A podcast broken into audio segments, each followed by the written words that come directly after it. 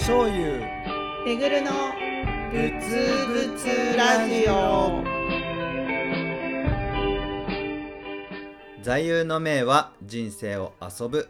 浄土真宗の僧侶。醤油です。崖に張り付くお堂が好き。仏教マニアのめぐるです。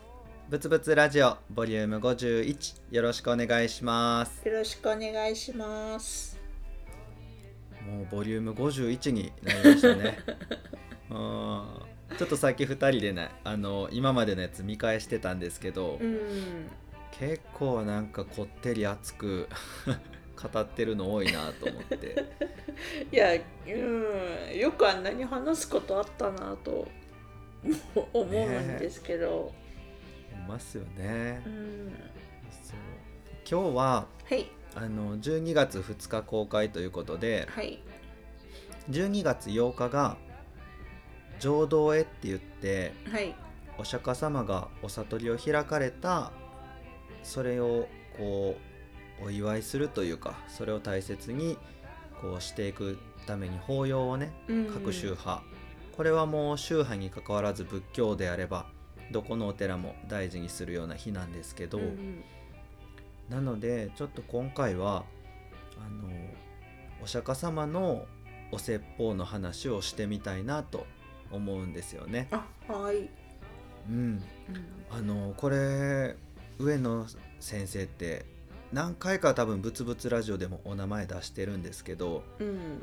あの行信教皇の大先輩であのこの方に仏教の勉強会をずっとしてもらってたっていう経緯もあって、うん。そんな中で教えてもらった話なんですけどうん。やっぱりねお釈迦様ってすごいなと思うしあのお釈迦様の延長線上にというかやっぱり阿弥陀仏をとにかく浄土真宗では大事にしますけど、うん。お釈迦様と阿弥陀様ってやっぱすごい通じてるし、うん。うん、なんかあお釈迦様のあの心そのそこにあるのは阿弥陀様の心と一緒やなって最近すごく特に思うようになってきたんですよね。うんうんうん、なんででまたそのお釈迦様の話って多分宗派を超えた？どの宗派にもどの仏教にも通ずるような話だと思うので、うん。今回僕がすごいわあ素敵と思ったお釈迦様のお弟子さんに対するお説教をうん。僕なりにこう紹介して、まあ、ちょっと浄土絵ブツブツラジオ的に浄土絵をしたいなと。はい。法要じゃないですけど、うん。したいなと思います。はい。うん。どんな話かっていうと、うん。あの主人公はシュローナっていう人なんですね。うん。でシュローナあのソーナ尊者とかってこう呼ばれたりもするんですけどこのシュローナっていう人がどういう人かというとうん。あのもうとてつもない金持ちのボンボンなんですよ。へえううん。ん、もうインドのねお金持ちって日本じゃ想像できないぐらいのお金持ちでう、ん。お家もめちゃくちゃでかいし、うんであの季節ごとに住む家変えてはったりとかね。へえ。するぐらいうん雨季の時の家はここでとか、うんうん、夏はここでとか、でもちろんこうあのお世話係するなんて言うんですか？お手伝いさんじゃなくてメイドさんみたいな。うん人たちもいっぱい抱えてて踊り子もいっぱい抱えててみたいなうん人ででこのシュローナっていう人は本当になんか大事に大事にもう過保護にうん。育てられた人なんですよね。うん。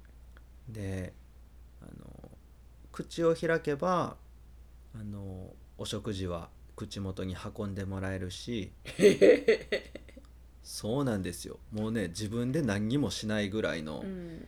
あの人で歩くことさえなかったらしいんですよシュローナ。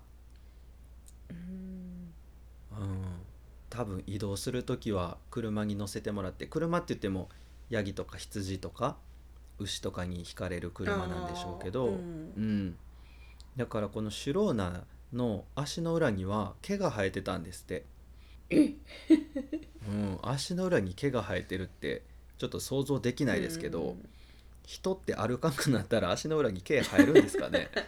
わかりませんけど。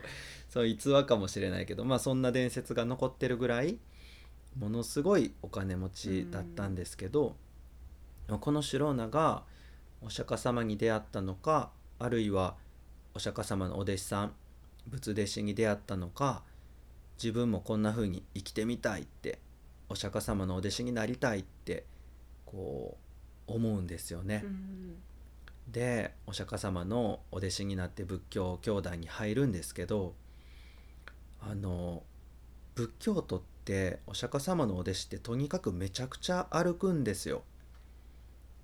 あの普段の生活は村とかから離れたところに生活されてるんですけど、うんあのお食事をこう1日に1回ねあのお食事取られるんだけど托鉢って言ってこうあの鉢を手に持って、うんお食事恵んでくださいって家を村を回るんですね。うん。でその普段あの生活してる場所から村とか町まで歩くのも結構な距離歩きますしうん。それからあの瞑想するって聞くと座禅組んで動かないでこうじっとして心も体もピタッと止めるみたいなイメージあると思うんですけど、うんありますあります。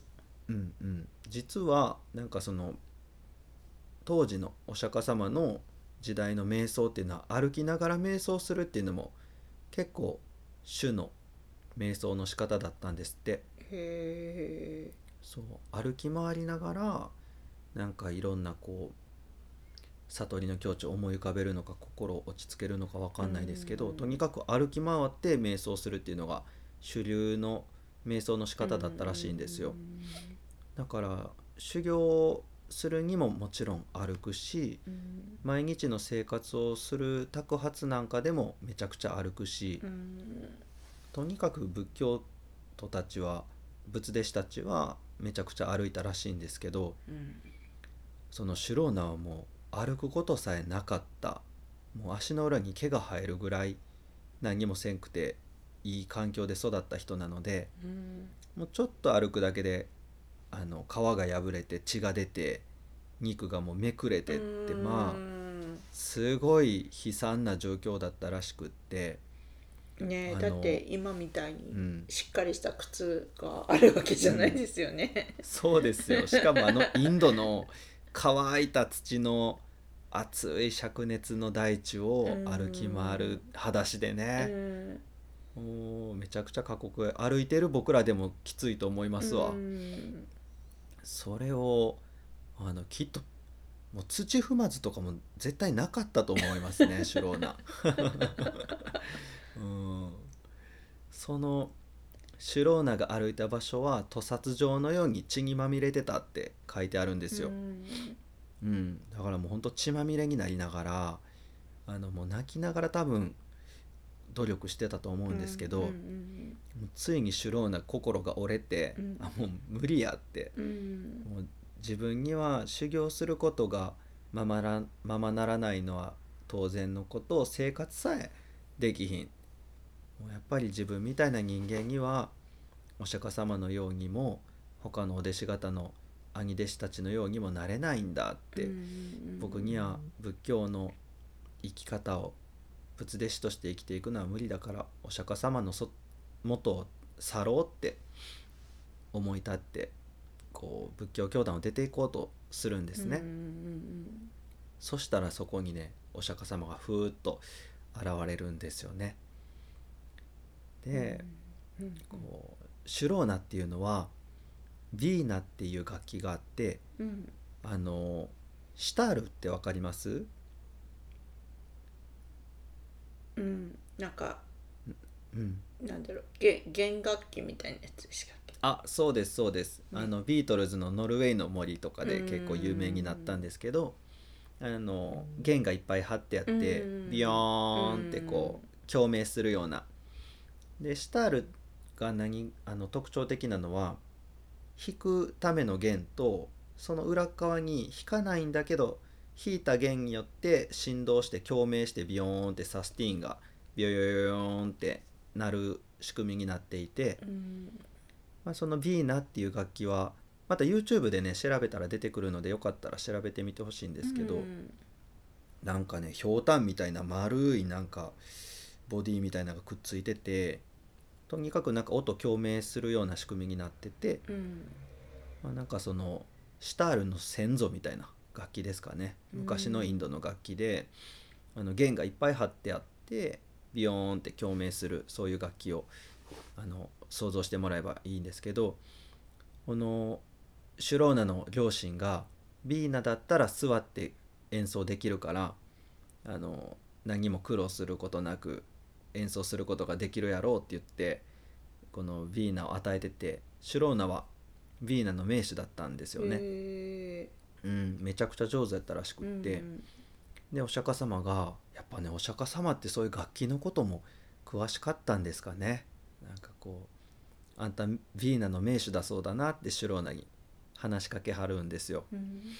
うん、で「そうです」ってシュローナが答えたら「シュローナ聞くけどビーナの弦っていうのはどういう張り方をすれば美しい音が鳴るんだ?」ってあのお釈迦様ビーナという弦は強すぎるでもなく弱すぎるでもない程よい強さで張るときに美しい音が鳴ります緩すぎると美しい音は鳴りませんし強すぎるとたちまちに切れてしまいます程よい強さで弦を張ることが大事ですってああそうか。じゃあビーナには弦がたくさん張ってあるけれどどの弦も同じような強さで張れば美しい音が鳴るのかってお釈迦様が聞かれたら今度はシローナが「いいえお釈迦様そうじゃありません」弦にはそれぞれ太さが違います。細い弦はそこそこの力で張らなければなりませんがつ太い弦はももっと強い力で張らないと美しい音が出ません。けれど太い弦と同じ強さで細い弦を張ってしまうと細い弦は切れてしまいます。強度が違うからですって。それぞれの弦をそれぞれに程よい力で張らなければビーナは美しい音を奏でませんって。そうだろうシュローナよあのそれぞれにビーナの弦は強度が違う。だから同じ強さで弦を張ってしまえば細い弦は切れてしまうし太い弦は美しい音が鳴らない。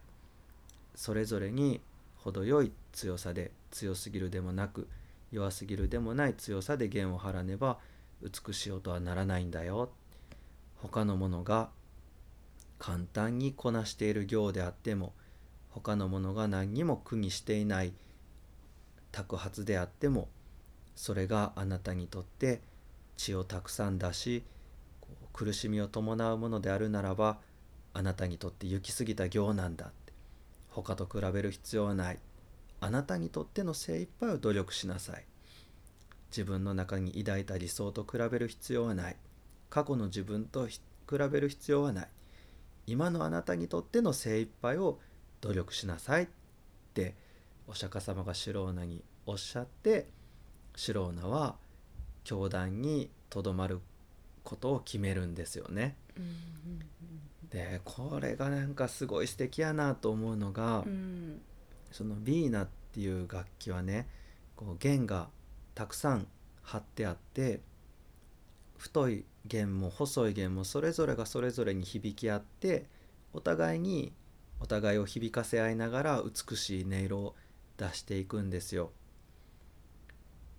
なんか仏教徒のお釈迦様の教団の仏弟子たちってきっとそういう集まりでうんなんか体が強い人もいればそうじゃない人もいれば勉強が得意な人もいればそうじゃない人もいればいろんな人がいるんだけれど俺の方がすごいぞとかいやあのお前はつまらんとかっていうんじゃなくてそれぞれがそれぞれにしかで出せない輝きやこう響きを持ってお互いに響かせ合いながら共鳴し合いながら輝き合ってるような集団だったんだろうなって、うあんの味わった時になんかこうついつい比べちゃうじゃないですか人と。あ比べます比べます。うん。うん。あと自分自身と過去の自分とか理想の自分も比べちゃったりうん。するじゃないですか。うんでそこにみんなしんどくなりがちだと思うんですけどお釈迦様がそのシュローナに対してそうやって話さはったというそこのその事実にねあんたの居場所はここにあるでっておっしゃってるのが伺えてうん。たとえ歩けなくても他のものみたいに托発さえままならなくても私の教えを聞き悟りを目指す思いがあればあなたの居場所はここにあるってあの歩くことすらままならんって僕やったらいやこいつはもうちょっとさすがにどうにもならんなって思いそうですけどうん。思う思う思う。はいうんはい。うん。まあなかなかじゃないですか。歩くこともできひんって、うん。そのひうん。その人にもちゃんとここに居場所があるよって言い切っていける？なんかそこにね僕はすごい力強さというか温かさというか広い世界が見えてくるというかしかもそのシュローナの存在によってお釈迦様自身も輝かせられるような他の仏弟子たちも輝き合っていくような世界をお釈迦様見てはったんやろうなって思うとすごいなと思うんですよね。うん。うん、僕最近この話がすごい好きでちょこちょこ法話でもするんですけど、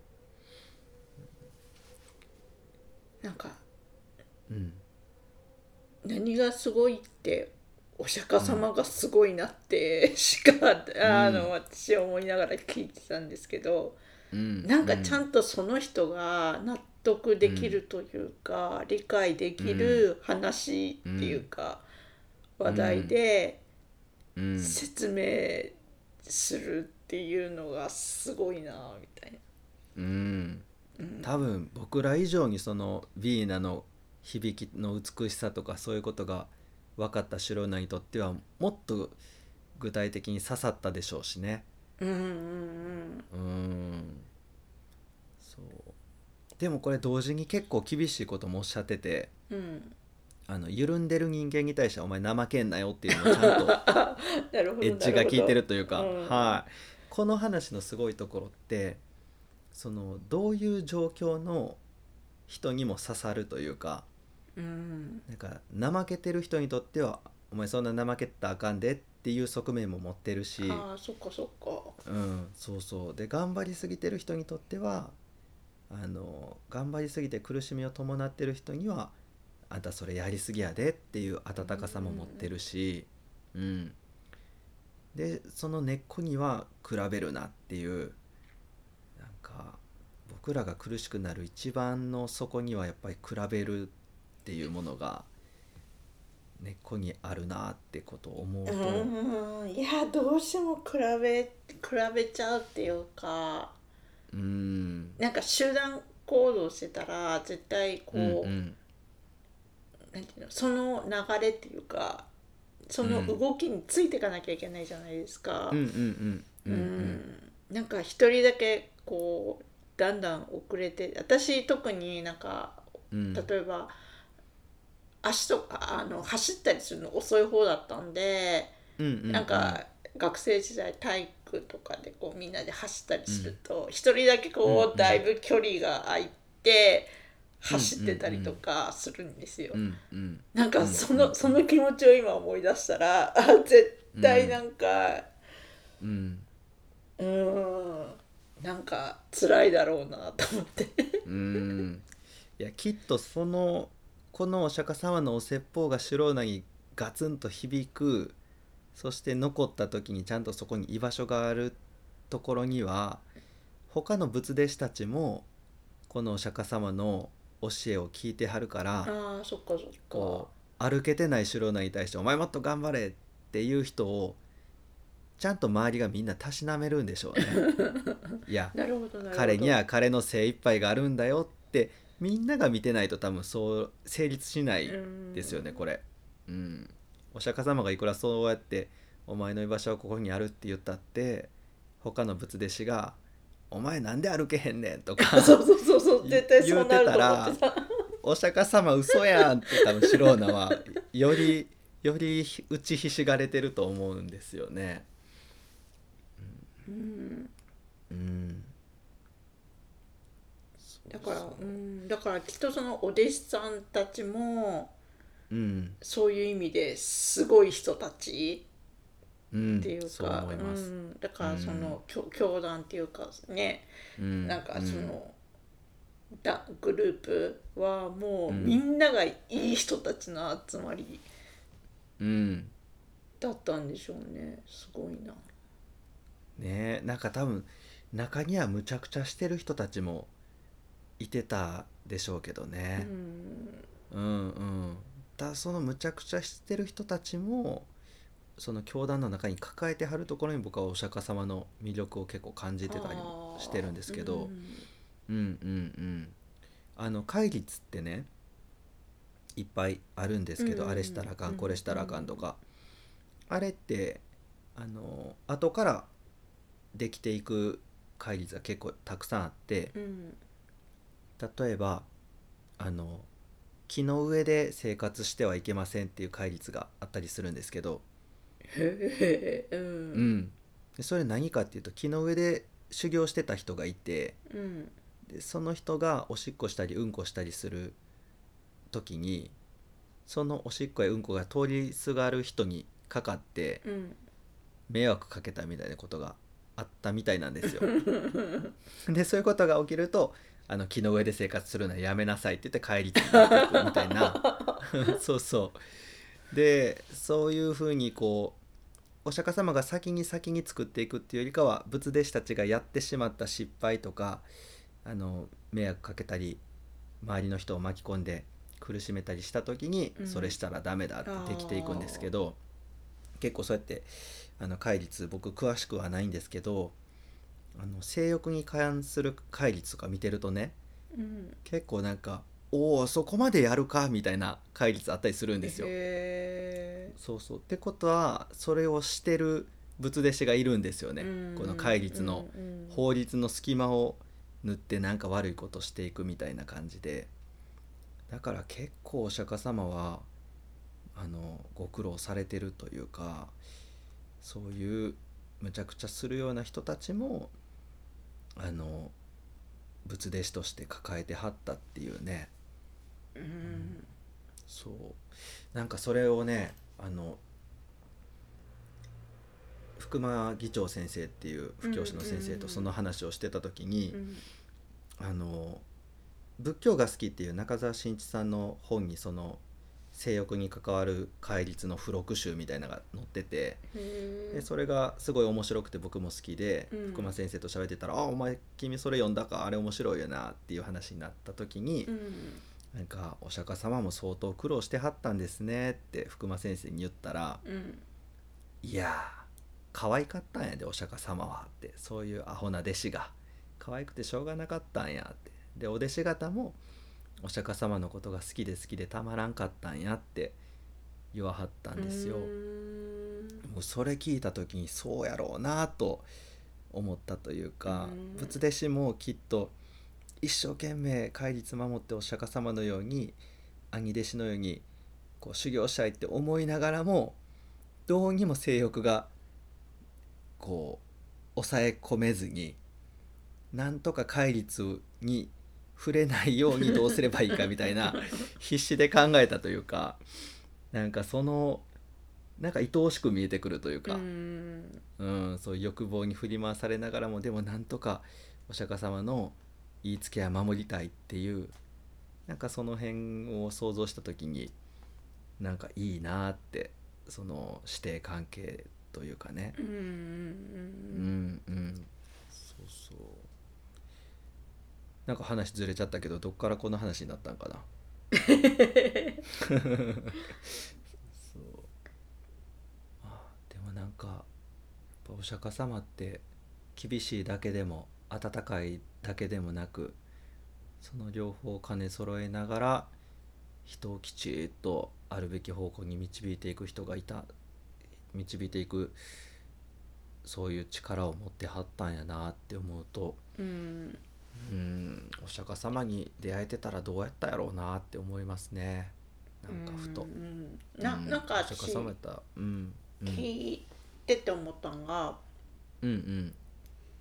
なんかお釈迦様ってすっごい一人一人をよく見てるんだなと思って、うん。うんうんうん。でその戒律もすもそうだけど誰がどんなことしてるかっていう、どんな失敗ししたかっていうのをちゃんと見てたんだろうし、うん。なんかねその人その人に合わせてうん。分かりやすいようにお話もいっぱいしただろうしうん。うん。なんかそう思ったら一人一人をしっかり見てうんたんだろうなって思うし、うん。でうん。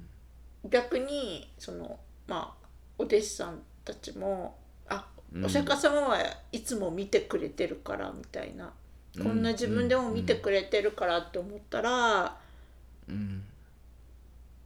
うん、なんかすごいつながりというか絆みたいのがあったんだろうなっていう。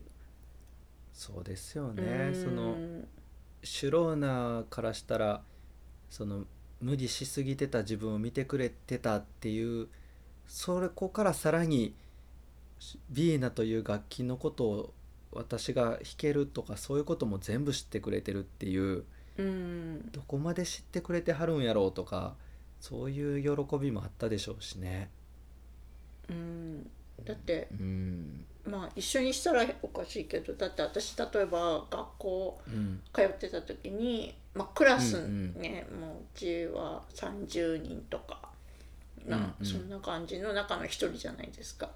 うんうん先生がそこまで私のことを見,、見てくれてるってうん。うんあんまり感じたことないしうんうんあのどちらかというとほらあのいつもこう主要メンバーみたいなところばっかりこう構ってて、私まあ、えー私も構われたくないっていうのもあったから、割とこう、うんうん端隅の方に行くタイプだったけどうんうん。うーんなんかそんなまあいろんな先生がいたからあれだけど、うん。でもうん。そういう中でもなんか、あなんかあこうーんと絵うまいねとかうんうん。うん。なんか今回の勉強よくできたねとかって一声もらったらやっぱりすごい嬉しかった。覚えはあるから。うんうん。なんかきっとうん。あちゃんと見てくれてるんだっていううん。実感があるってきっとすごい嬉しかっただろうなっていうふうには思うかな。うんううん。んそんなお釈迦様がお悟りを開かれたのが12月8日うんという日でね、なんかこうちょっとお釈迦様のこうす忍びながら、うんそういう人がおられてその方の教えが今もまだ2500年経った今もこう息づいてるっていうその凄まじさをちょっとねあの改めて思いますね。うん。なんかうん。すごい人だなっていうのはなんかいろんなとこで聞いては知ってたけど、うん。なんかこういう具体的なエピソードってあんまり聞く機会がなかったから、うんうんうん、なんかよりこう身近という身近っていうよりはこうなんか具体的になんかうんうんうん。うん凄さを感じれるか気がしました。ああよかった。なんかお釈迦様のことをすごいなって思ってもらえるのは嬉しいな、ううん、うん。うんいや今日はじゃあここまでにしましょはいわかりました。う、うん、また皆さんもね12月8日、え1週間弱ありますけど8日になったらあ今日がお釈迦様が悟り開かった日かとちょっと思い浮かべてもらえると嬉しいです。はい。はいでは今日はここまでです。ありがとうございました。ありがとうございました。ぶつぶつラジオでは皆様からの質問やご意見を大募集しています。詳しくは YouTube の概要欄や公式 Twitter をご覧ください。チャンネル登録や高評価もお願いします。では今日はここまでです。ありがとうございました。ありがとうございました。ぶつぶつぶつぶつ何万打仏